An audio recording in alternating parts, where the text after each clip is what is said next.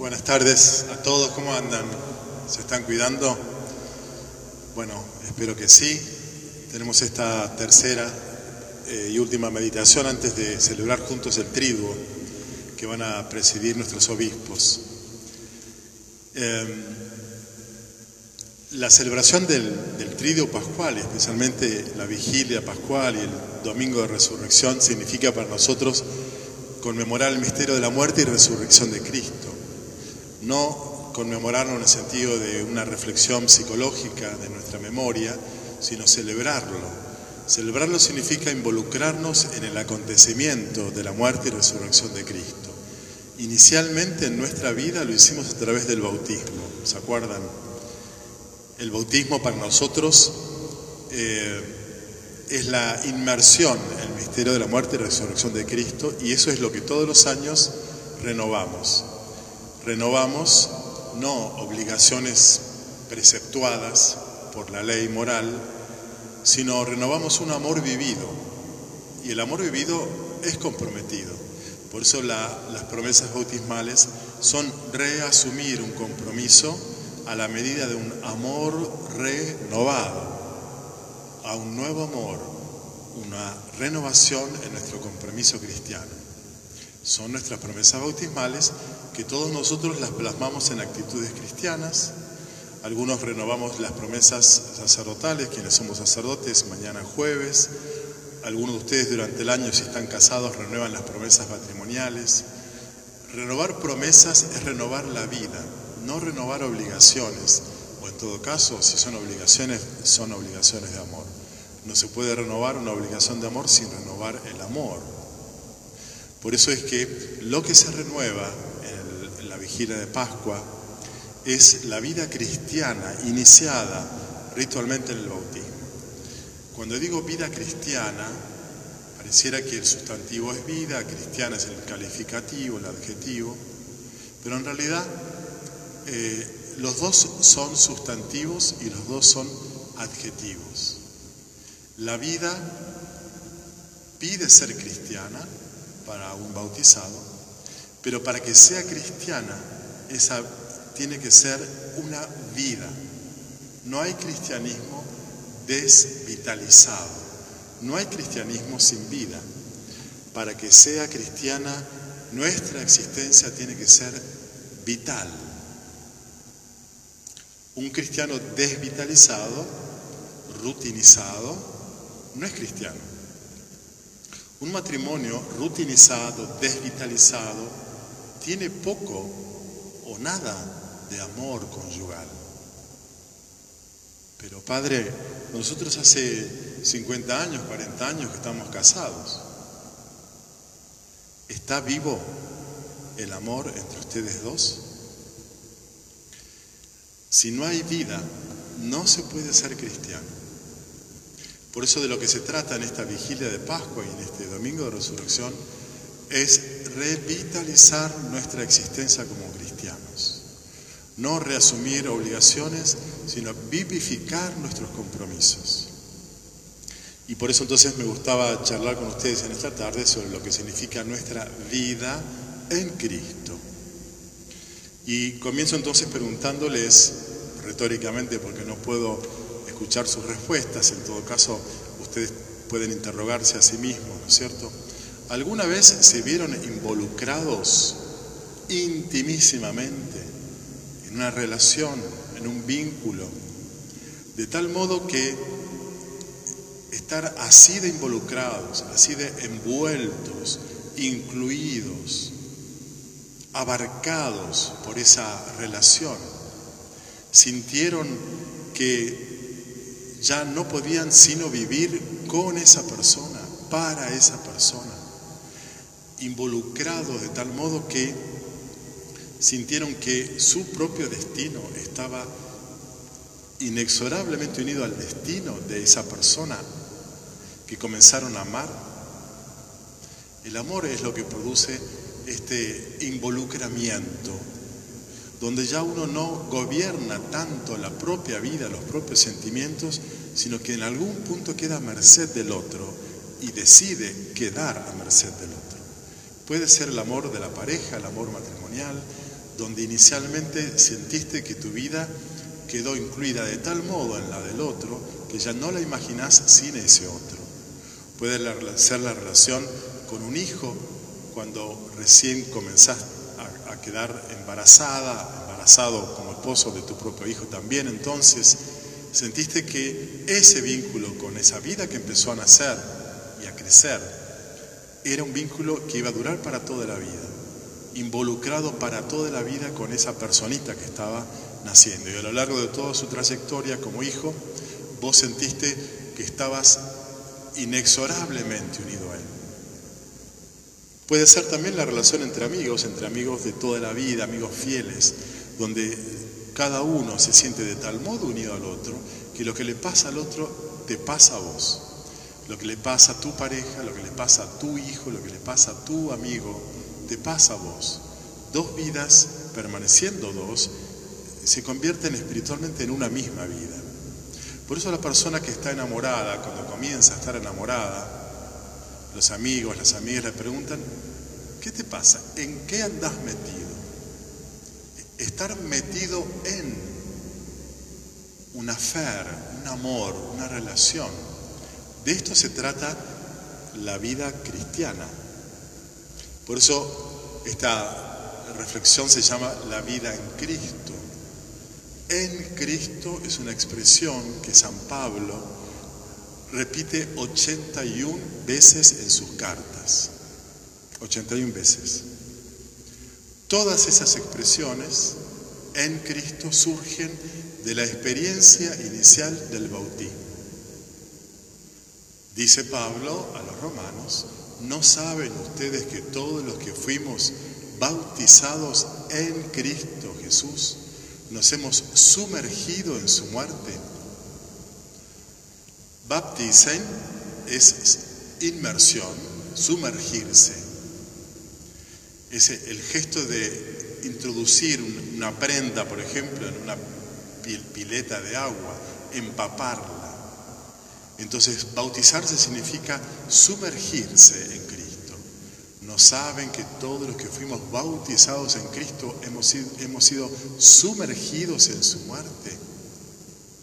Y en la carta a los Gálatas, todos ustedes que fueron bautizados en Cristo han sido revestidos de Cristo.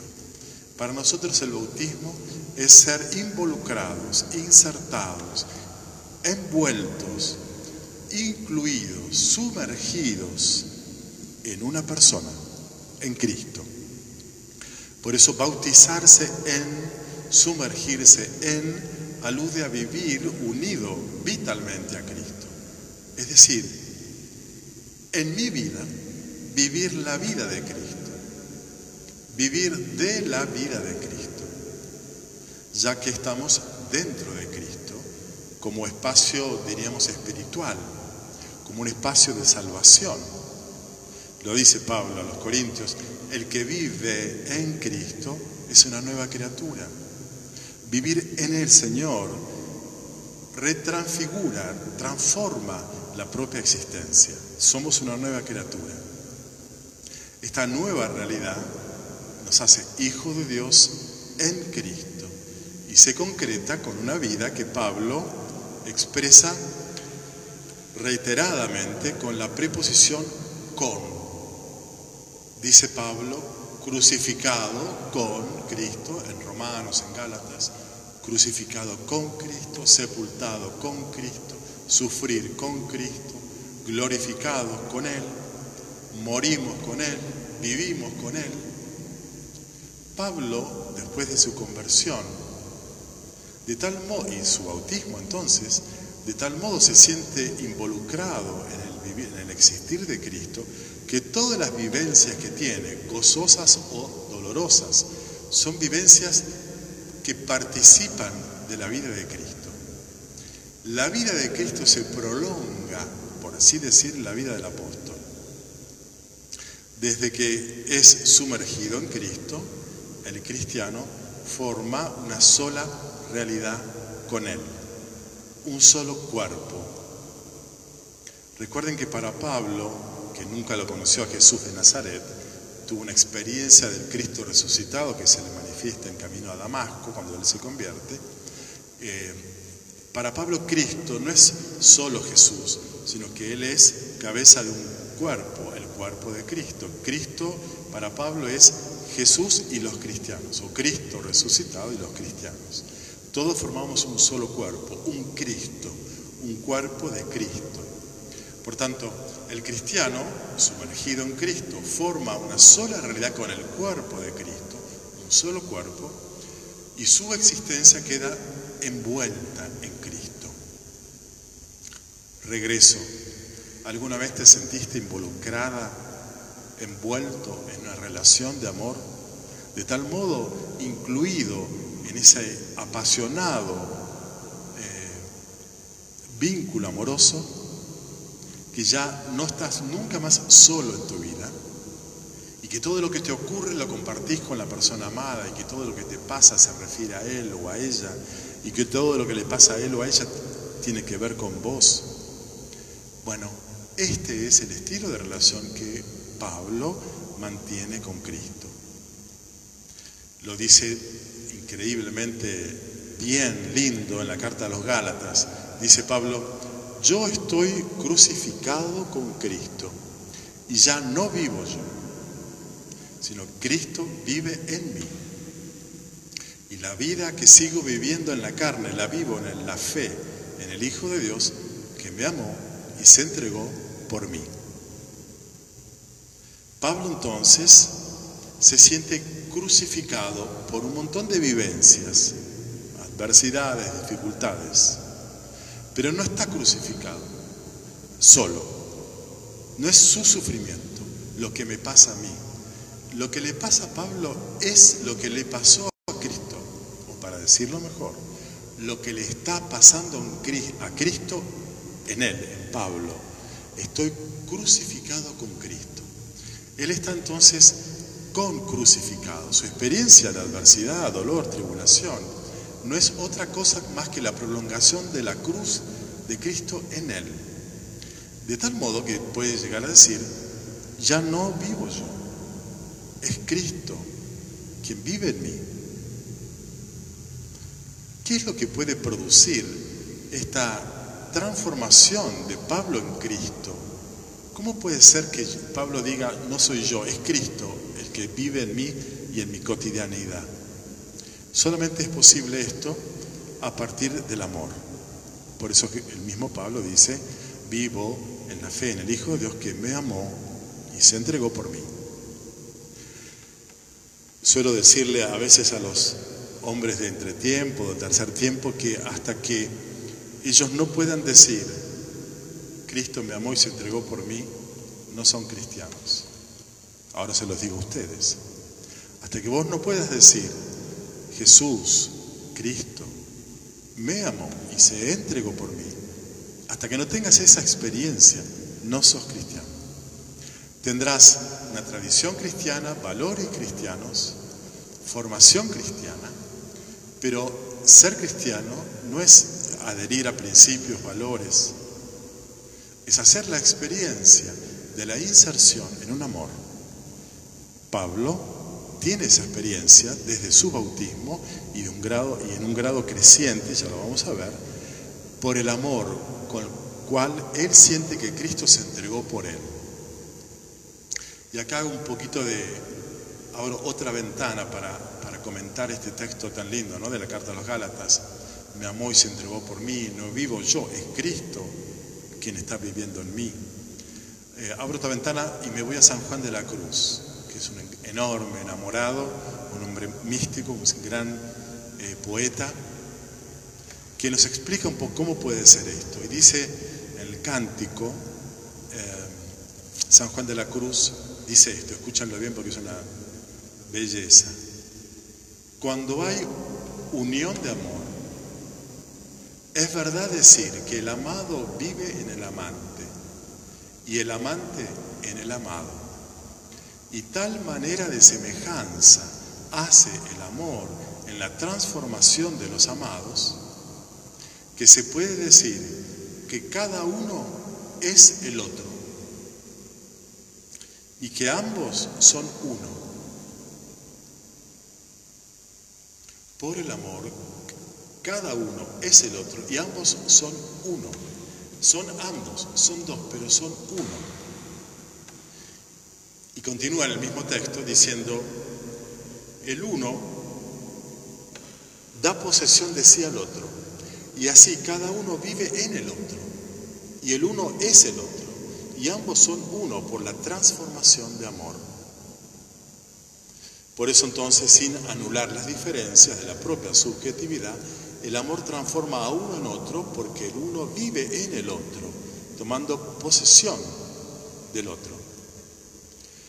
La experiencia del Cristo en mí lleva al cristiano a tener sus mismos sentimientos. Dice Pablo a los filipenses, tengan los mismos sentimientos de Cristo. ¿Cómo puede tenerse los mismos sentimientos de Cristo si no es viviendo en Cristo y Cristo en mí? No se puede eh, tomarlo a Jesús solo como un modelo, un ejemplo extrínseco a mí. Yo sigo sus enseñanzas. Eso puede también valer para cualquier filósofo. No se puede vivir el amor desde fuera del amor. No se puede perseverar en el amor desde fuera de la experiencia del amor. Por eso solo viviendo en Cristo y Cristo en mí, ya que Él me amó y se entregó por mí, desde esa eh, relación es posible perseverar en el amor.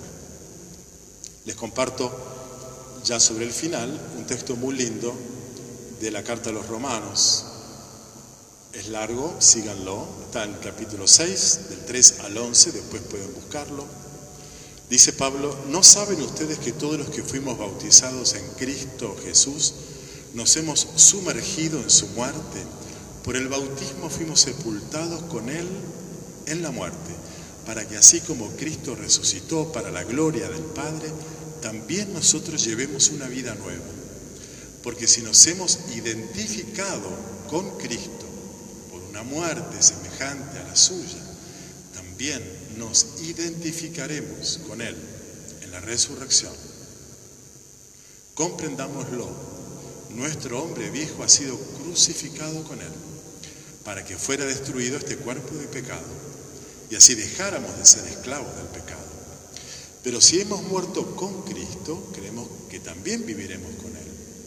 Sabemos que Cristo, después de resucitar, no muere más, porque la muerte ya no tiene poder sobre él.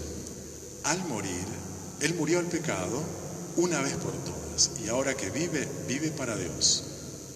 Así también ustedes, considérense muertos al pecado y vivos para Dios en Cristo Jesús. Pablo nos propone en este texto de Romanos 6, 13 al 11, qué significa la conversión cristiana la conversión pascual. No se trata de renovar la voluntad, de cumplir valores, principios, leyes. Se trata de participar de un acontecimiento, la muerte y resurrección de Cristo. Identificarnos espiritualmente con Cristo en su muerte es morir al pecado. Identificarnos con Él en su resurrección es estrenar una vida nueva. Por tanto, la renovación bautismal y de las promesas bautismales tiene que ver con poder vivir en Cristo, en su muerte, en su resurrección. Fíjense qué interesante eh, proyección eh, testimonial, pastoral, apostólica, a, eh, a, nivel de misión. Ustedes, muchos de ustedes son padres o madres de familia, son esposos, son abuelos, Pablo le da a su inserción el misterio de la muerte y resurrección de Cristo una enorme dimensión pastoral. Y en la carta a los Corintios les dice Pablo, siempre y a todas partes llevamos en nuestros cuerpos los sufrimientos de Cristo, los sufrimientos de la muerte de Cristo, para que también la vida de Jesús se manifieste en nuestro cuerpo. Y así, aunque vivimos, estamos enfrentando a la muerte por causa de Jesús, para que también la vida de Jesús se manifieste en nuestra carne mortal. De esa manera, la muerte hace su obra en nosotros y en ustedes la vida. Y nosotros sabemos que aquel que resucitó al Señor nos resucitará con Él y nos reunirá a su lado junto con ustedes. Pablo interpreta que todas sus tribulaciones, adversidades apostólicas son participar de los sufrimientos de la muerte de Cristo, de su resurrección, para que mientras la muerte hace su obra en Él, su obra de morir al ego para resucitar da vida a los corintios. Cualquier padre o madre de familia sabe perfectamente que no pueden dar vida a su hijo si no dan la propia vida a su hijo. Educar no es encargarse de que los chicos aprendan en un buen colegio algo, cosas buenas, sino vivir para, el hijo, y esto significa morir al propio ego, para que nuestro morir sea vida eh, eh, para el hijo. Y aprovecho que quedan unos poquitos minutos para decir que todo este proceso bautismal tiene etapas. La vida tiene etapas, la vida cristiana también. Señalo cinco etapas. Una etapa es la iniciación, la segunda sería la fundamentación, la tercera etapa de la vida cristiana es el proyecto, el proyecto de vida cristiana, la cuarta etapa espiritual, son todas etapas espirituales, es el seguimiento de Jesús. Finalmente, la última etapa es la Pascua, que es la iniciación, es el conocimiento inicial de Jesús. Cada, de cada etapa a la siguiente, de la iniciación a la fundamentación, de la fundamentación al proyecto, y así se pasa de una a otra a través de alguna crisis, no de un día, no de una semana, probablemente de meses o hasta años. De la iniciación pasamos a la fundamentación a través de la crisis de autoimagen. El primer conocimiento que Pablo, que Saulo tiene de Jesús es camino a Damasco. Ahí se bautiza, iniciación. Camino a Damasco dice el texto que Saulo queda ciego y después de bautizarse se retira tres años a Arabia. Esa es la crisis de autoimagen. Pablo se creía diez, Saulo, el fariseo, que vivía para Dios. Entra en colapso, en crisis esa autoimagen para poder iniciar una segunda etapa de su vida cristiana que será la fundamentación. ¿Qué es esa fundamentación? Yo diría que es la reflexión de lo que a Pablo le pasó. Pablo era un teólogo, se fue a Arabia, estuvo tres años seguramente releyendo el Antiguo Testamento y comprendiendo quién es Cristo. Para nosotros sería la formación cristiana. La iniciación sería nuestro bautismo, nuestra catequesis de comunión. La fundamentación es la formación sostenida que vamos teniendo como cristianos. De esa etapa de fundamentación pasamos a la etapa de proyecto a través de lo que se llama la crisis de realismo. Pablo la vivió, lo dice en una de sus cartas, yo no comprendo lo que me pasa, porque no hago lo bien que quiero, sino hago el mal que no quiero. Tremendo realismo de Pablo que eh, se, digamos, se eh, choca contra la pared de su realidad es frágil. Entonces, toda su formación necesita pasar por la crisis de realismo para convertirse en el proyecto apostólico de Pablo. Esa es nuestra vida cristiana, yo como sacerdote, ustedes como construyendo sus familias, es el proyecto.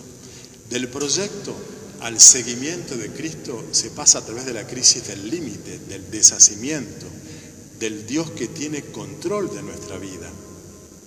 Es ponerme en manos de Dios y darme cuenta que ya mi vida no la llevo yo, la lleva más Dios y sus planes. Te basta mi gracia, Pablo, mi poder triunfa en tu debilidad, no tenés el control de tu vida. Sos débil, sos frágil, yo tengo el control, te basta mi gracia. El proyecto se convierte en seguimiento de Cristo a través de esa crisis del límite, del deshacimiento, para que Dios tome control.